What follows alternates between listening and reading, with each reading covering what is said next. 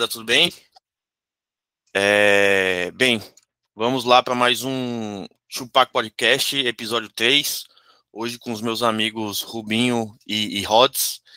É, acho que a gente tem alguns temas aqui para tratar, abordar hoje. Vamos começar é, pelo resultado e pela partida que a gente teve no, na terça-feira.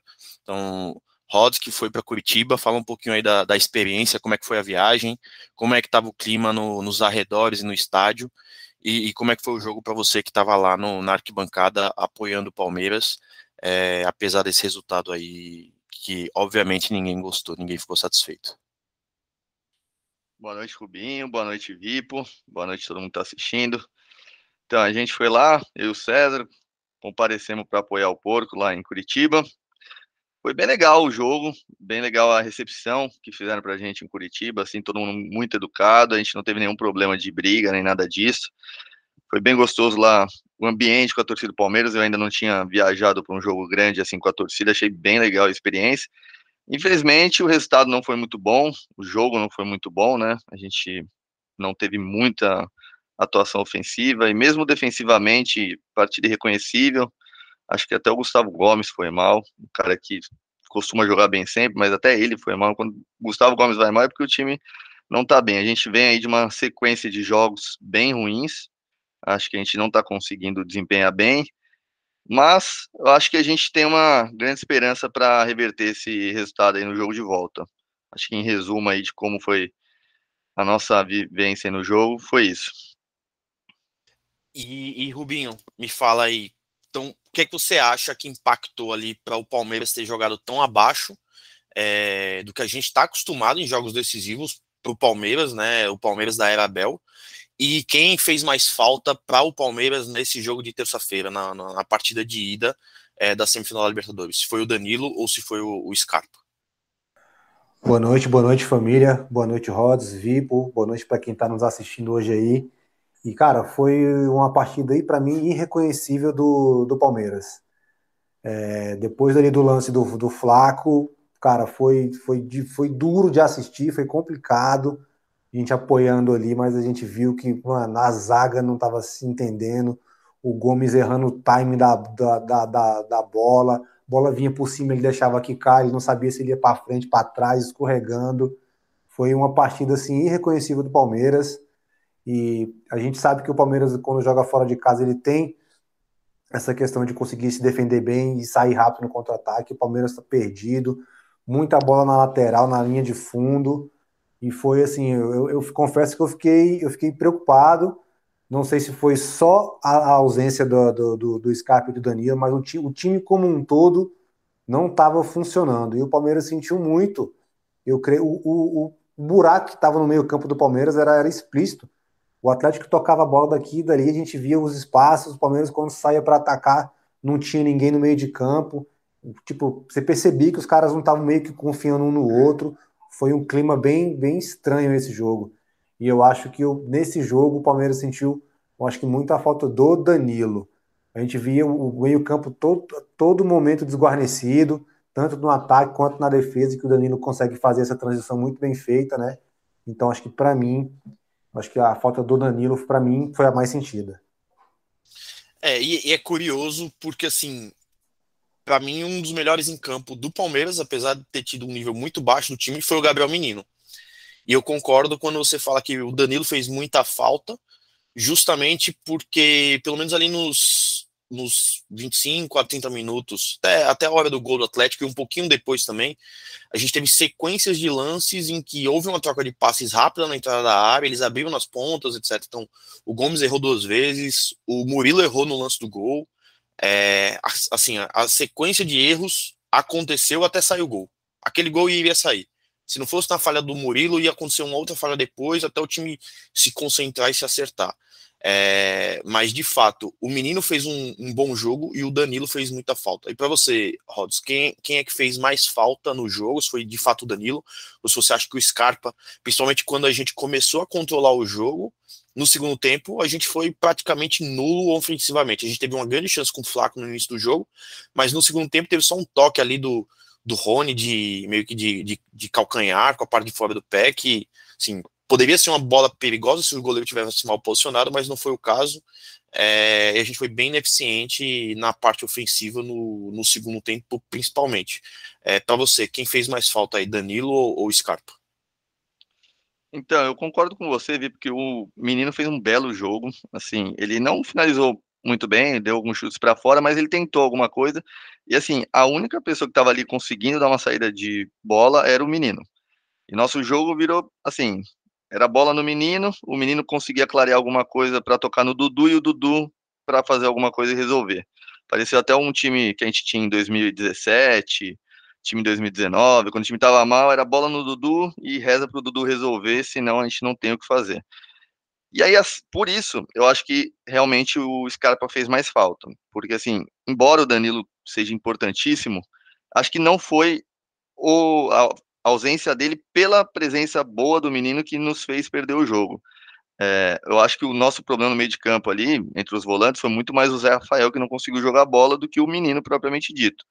Na frente, a gente tem o Veiga já jogando mal alguns jogos, né? Infelizmente. Então, assim, o Scarpa vem fazendo esse papel de articulador no meio de campo. Então, com o Veiga mal já, é, o Rony na ponta, perdemos a qualidade que ele está fazendo como 9 o 9 que entrou foi uma atuação dele. Então, assim, a gente não tinha mais ninguém ali no meio de campo para ajudar o Dudu. E o Scarpa, assim, ainda tem a questão da bola parada. A gente teve alguns escanteios, ninguém conseguiu bater bem, a gente teve bola parada de falta também, não conseguimos explorar, então acho que o Scarpa acabou fazendo mais falta. Acho que o time inteiro foi mal, com uma ressalva enquanto o Dudu acho que tentou e o Gabriel Menino também fez o que a gente esperava dele, não jogou pior do que a gente esperava, não. É, eu acho que o problema foi o time como um todo e na, principalmente essa parte aí do sistema ofensivo é, de não conseguir criar nada. E aí eu acho que o Scarpa poderia ter feito mais a diferença do que o Danilo.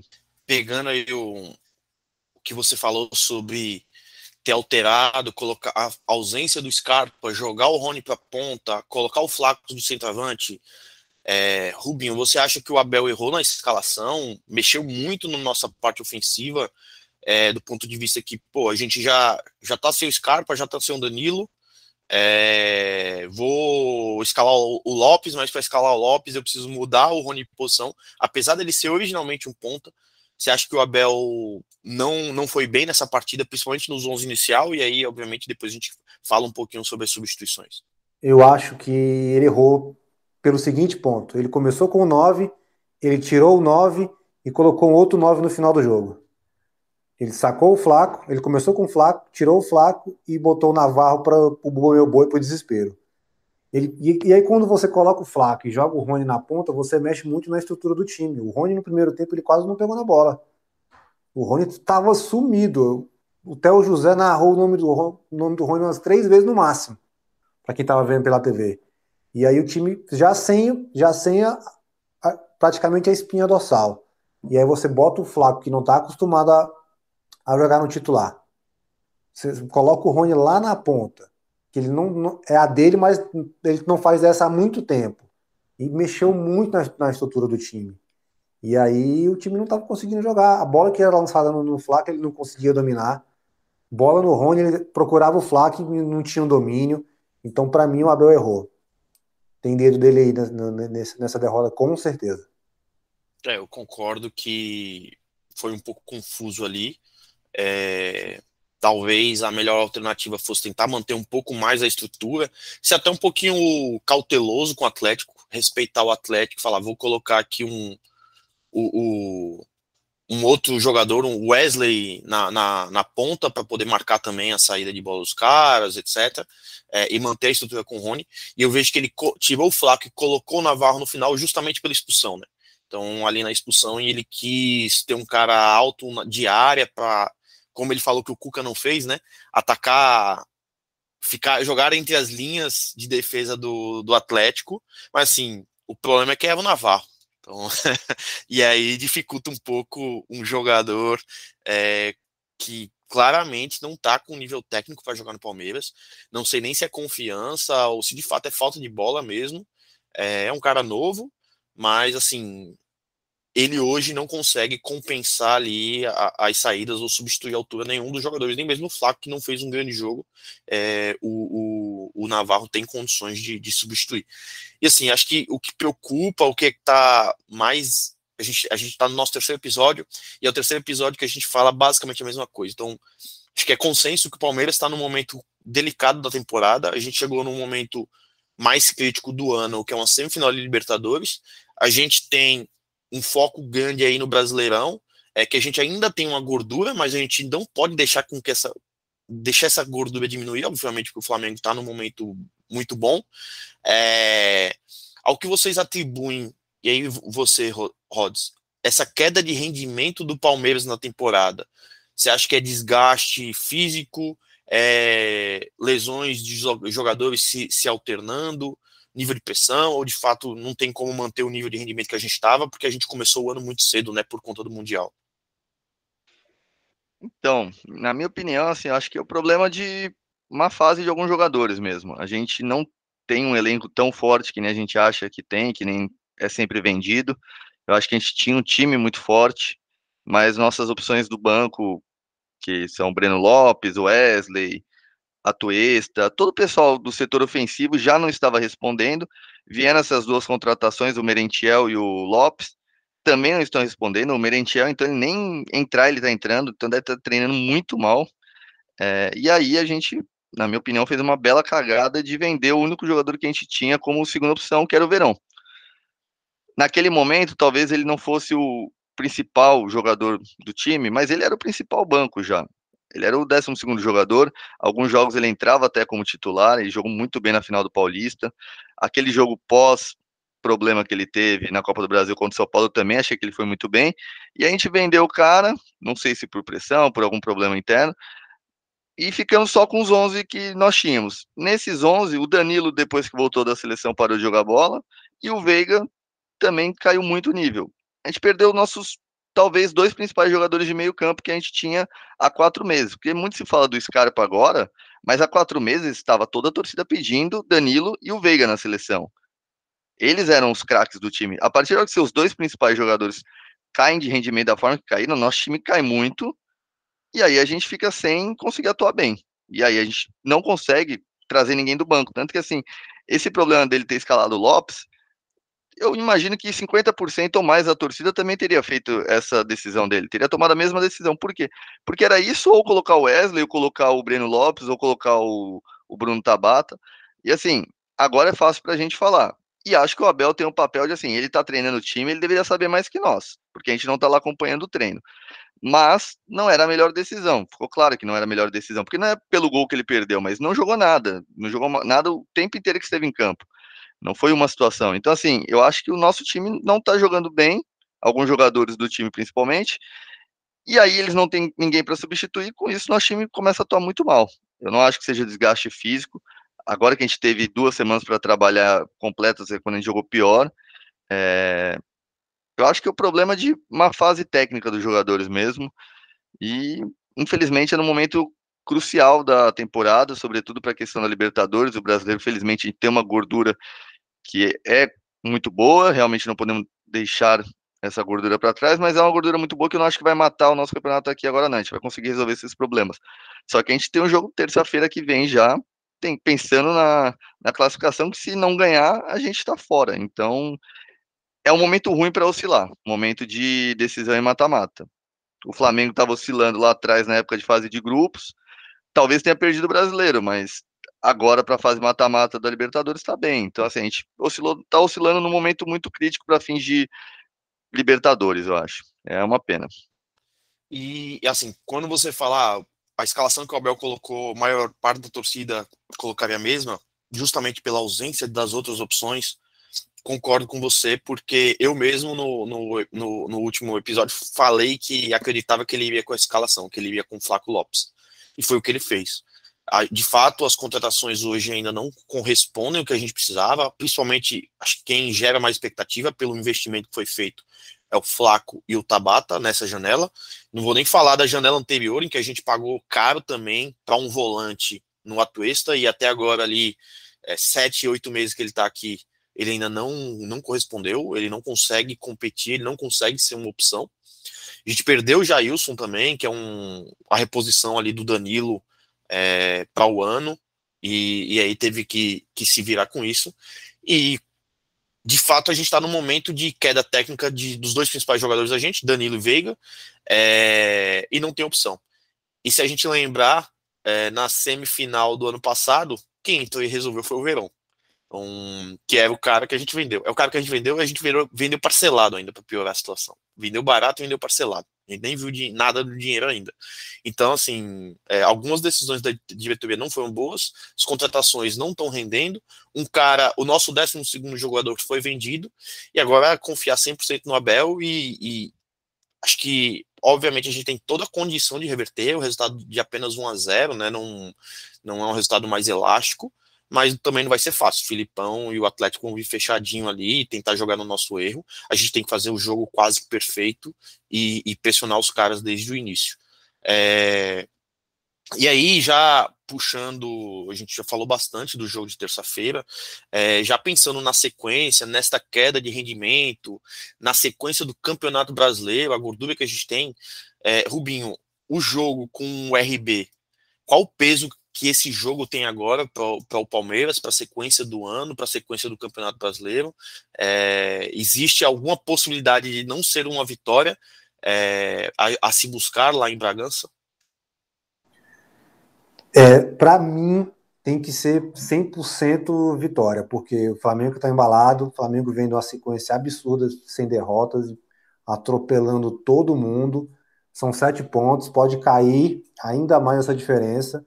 Então eu acho que pensar em empate nesse momento pode pode pode pode ser um desastre para o nosso campeonato brasileiro. E o, o Rod tocou num ponto muito importante.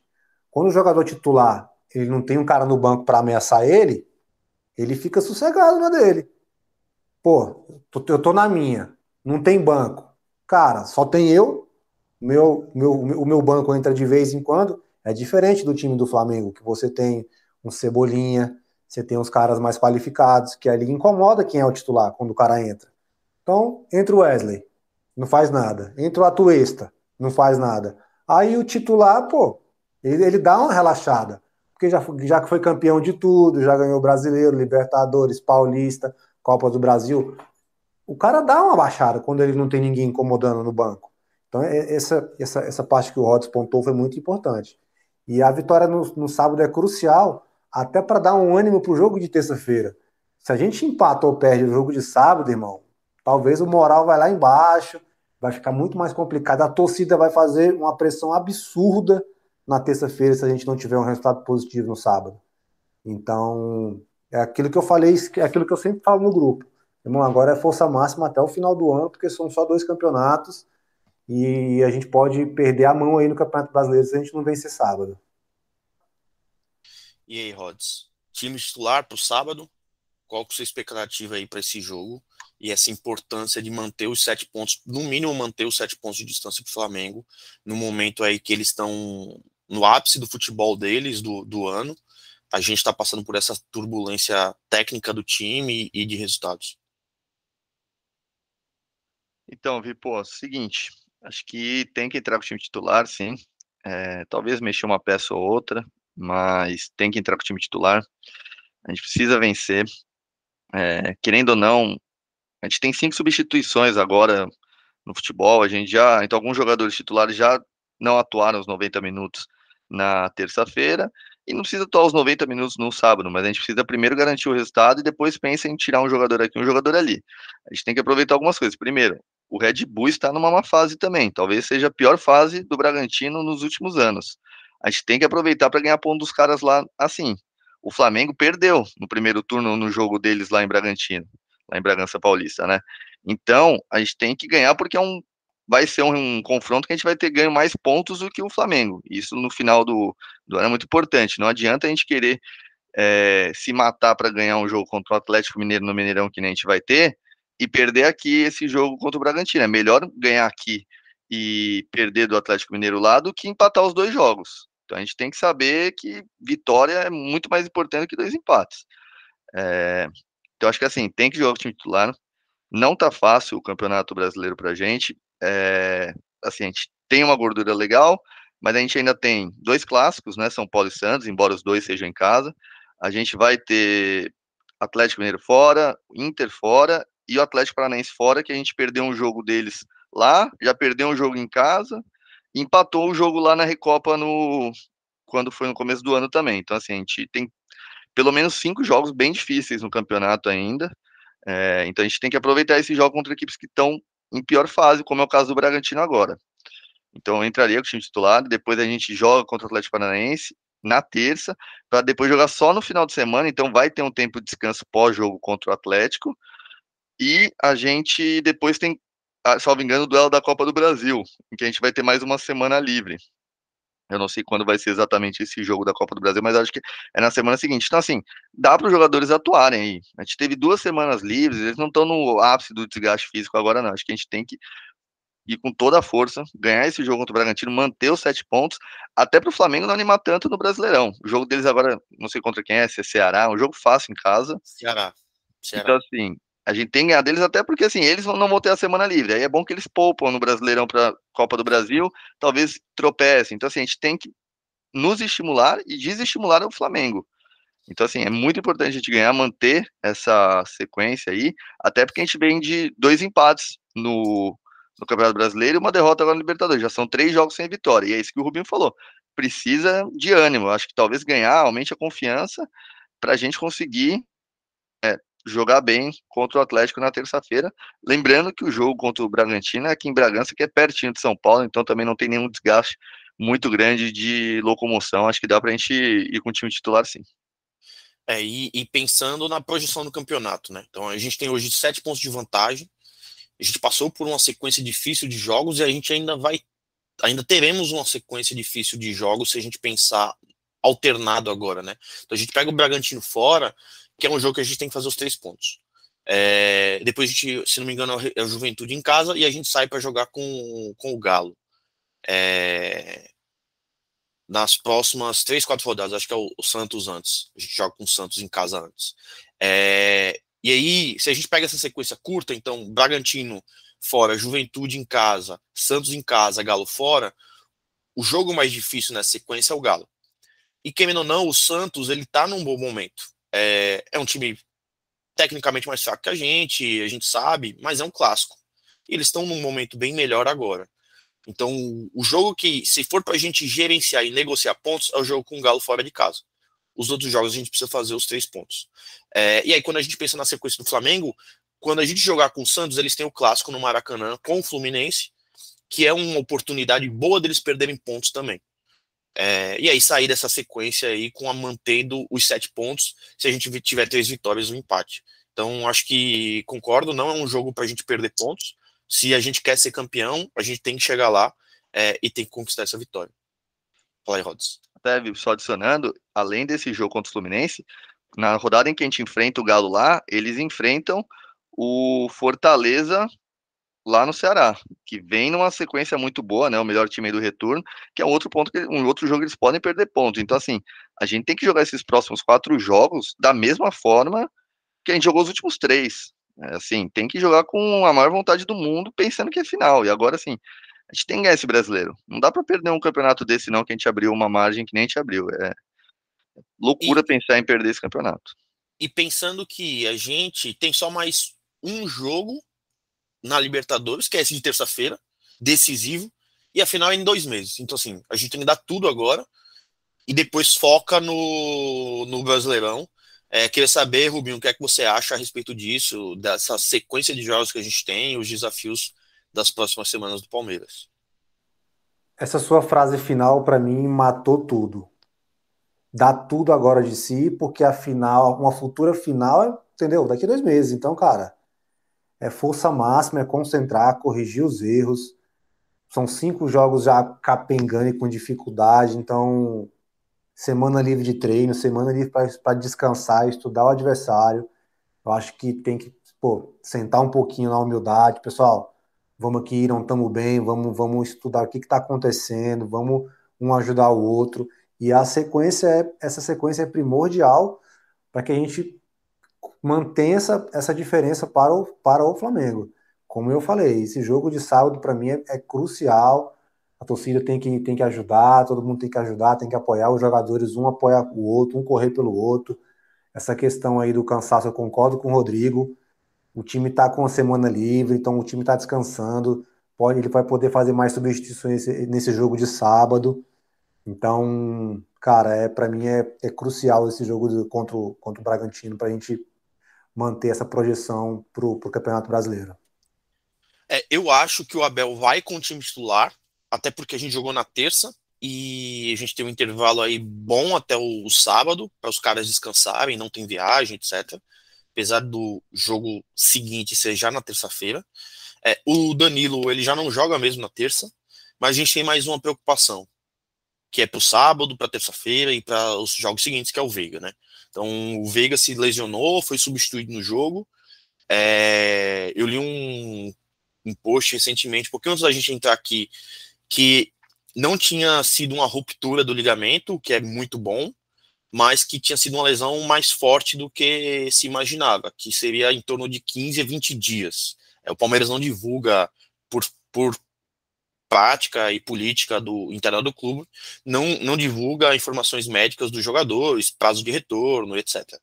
Mas assim, se confirmado que o Veiga fica 15 a 20 dias fora, Rubinho, como você enxerga o Palmeiras, o que, que a gente precisaria é, ajustar aí e, e, a falta que ele faria nessa sequência de jogos, principalmente no jogo de terça-feira?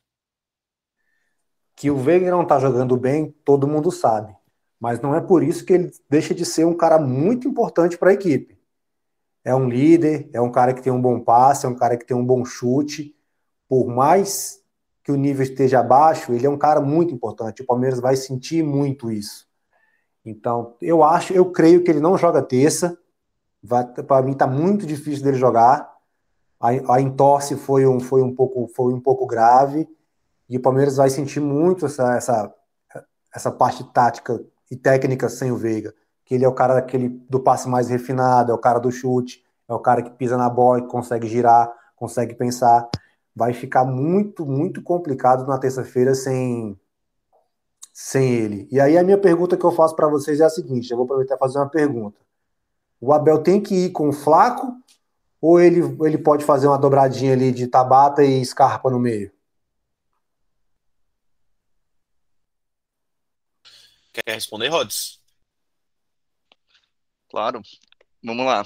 Primeiro ponto só em relação ao Veiga, concordo com o Rubinho, assim, apesar da má fase dele, ainda é um dos nossos principais jogadores. É, e continua sendo um dos que mais entrega mesmo em uma fase. Querendo ou não, um dos últimos cinco gols que a gente fez, né?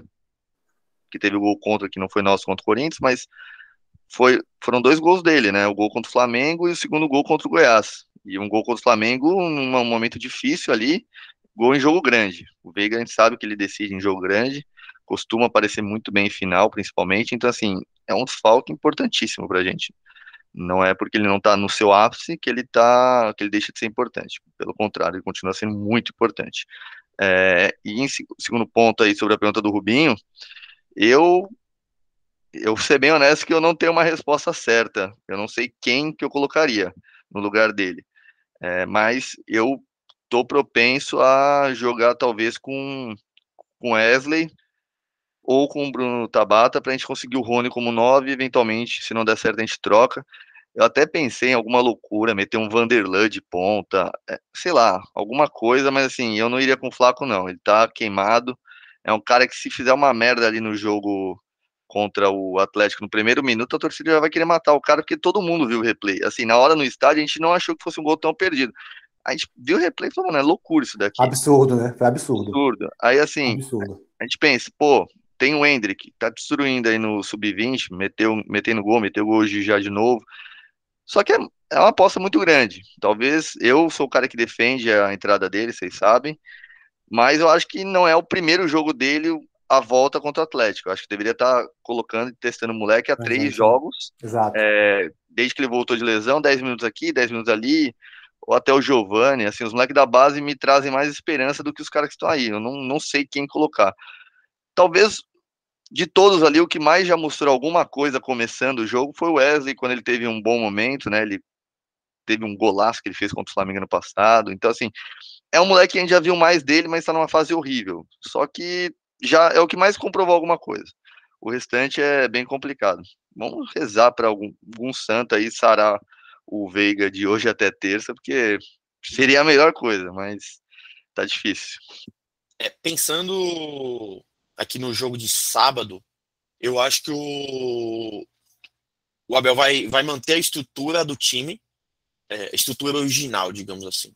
E aí ele deve puxar o, o, o Scarpa para o meio, que jogou muito bem assim, quando o Veiga já esteve lesionado, e abrir o Wesley na ponta. O Palmeiras teve uma fase muito boa, assim, só que é o Verão jogando nessa posição, né? Então é um outro nível técnico, qualidade de passe, etc. Mas para manter a estrutura do time, eu acredito que o Abel vai fazer isso. É, e aí, dependendo de como for a performance do time contra o Bragantino, como o Wesley jogue, ele mantém essa estrutura com o Rony centralizado, né, de, é, de nove, é, para o jogo contra o Atlético Paranaense. Se ele vê que não funciona, é, aí ele pode fazer alguma outra alteração e voltar com a estrutura que foi do jogo de, dessa última terça-feira, com o, no, o Flaco de nove, é, eu concordo que ali ele foi muito é, muito precipitado na finalização. É, ele tinha que ter feito aquele gol. E assim, era outro jogo se a gente faz aquele gol com cinco minutos. É, provavelmente a gente já estaria bem tranquilo agora, já pensando em uma possível final com o Flamengo. Não porque a gente é palmeirense, né? Palmeirense sempre é desconfiado. Nem com aquele 3 a 0 do River a gente ficou tranquilo. e deu no que deu. É, no final deu tudo certo, mas foi um sufoco ali. Mas assim, eu acho que ele, ele vai com Wesley para esse jogo contra o, o, RB. A gente precisa trazer esses três pontos. Se o time jogar bem, tiver uma boa apresentação com Danilo, Zé Rafael, ele deve manter esse time ali só com a volta do menino para o meio-campo para jogar contra o Atlético Paranaense. Agora também, se não der resultado, é, ele deve apostar ali no Lopes, porque, querendo ou não, é o maior investimento que a gente fez no ano. Eu acho que ele é um cara com potencial. É, acho que ele também não teve nem oportunidade de se redimir do erro, porque a bola simplesmente não chegava nele o jogo inteiro.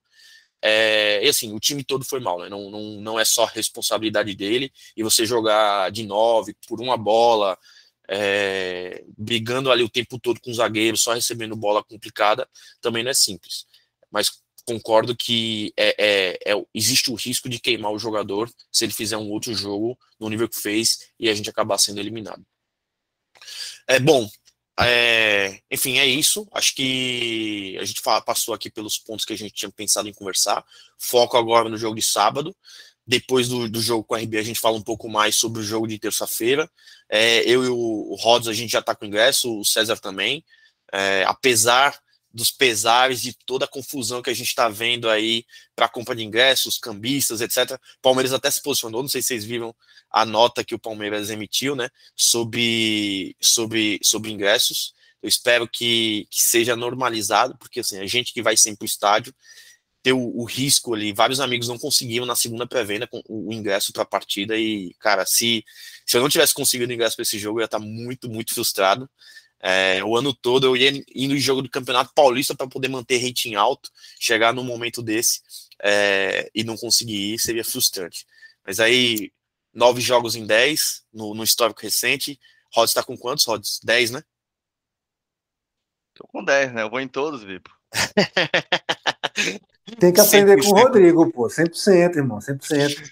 Cara, o último jogo que eu não fui foi Palmeiras e Botafogo, daquele gol do Wesley. É por isso que ele fez o gol. É. tá vendo? tava, eu tava aqui em Recife, tinha vindo para Recife. Ainda bem que dessa vez coincidiu do, da minha viagem para Recife ter sido num jogo fora de casa. É, bom, pessoal, é isso. Valeu aí, Rods, valeu, Rubinho. Espero que o pessoal em casa tenha curtido e a gente volta para falar mais na, no, no, final de semana. Espero que com uma Valeu, vitória galera. no final de semana. Valeu, pessoal. Valeu, Valeu, galera. Até a próxima. Valeu.